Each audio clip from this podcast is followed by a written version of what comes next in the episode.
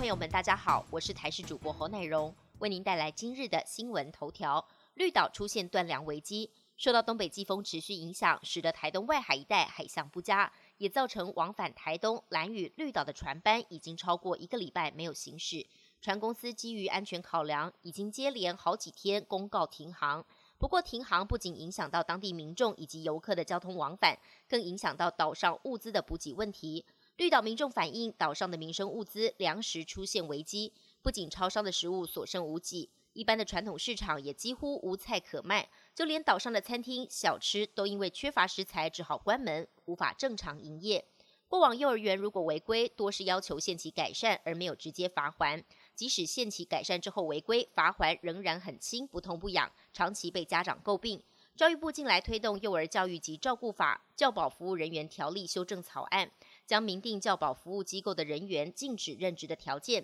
以及教保服务机构人员不得对幼儿所做的行为，如果有损及幼儿及家长权益的重大违规行为，先处以罚还，再命限期改善。部分罚则更比过往加重十倍罚还。草案已经在十一月底报行政院审议，将再送立法院审查。灰伯劳来台湾了，有鸟友昨天在台南北门拍到灰伯劳开心走告。今天清晨五点多，大约五十位鸟友陆续前来驻守。还有人半夜从台北搭夜车来共襄盛举，六十支大炮镜头在清晨六点一字排开迎宾，主角约半小时后就现身，最近只距离人类三公尺，快门声此起彼落，让鸟友超兴奋。专家研判灰伯劳会在台湾出现，已经越过了渡东线，研判应该是迷鸟。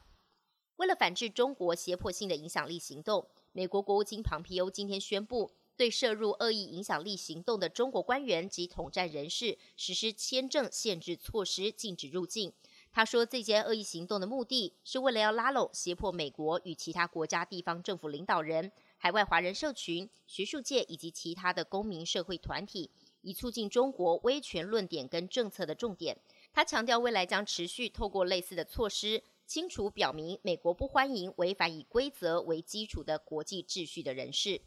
考古界又有重大的发现，英国跟哥伦比亚两国组成的考古团队，就在亚马逊雨林的悬崖峭壁上，发现了一幅将近十三公里长的巨大史前岩画，上头描绘了大量冰河时期的动物跟人类。画中有大量冰河时期的灭绝动物，像是乳齿象、巨大树懒、史前羊驼，许多大型动物都被高举双手的人类包围，应该是描绘狩猎或是宗教膜拜仪式的情景。创作时间可以追溯到一万两千五百年前，简直就像是史前的西斯丁教堂，令人惊艳。中国嫦娥五号探测器日前完成了月球表面的自动采样封装。人民日报在昨天刊登了嫦娥五号在月球表面展示五星旗的照片，还以旗开月表、五星闪耀为题，宇宙大外宣。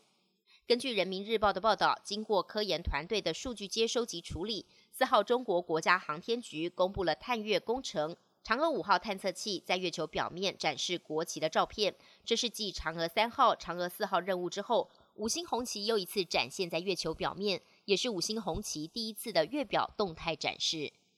本节新闻由台视新闻制作，感谢您的收听。更多内容请锁定台视各界新闻与台视新闻 YouTube 频道。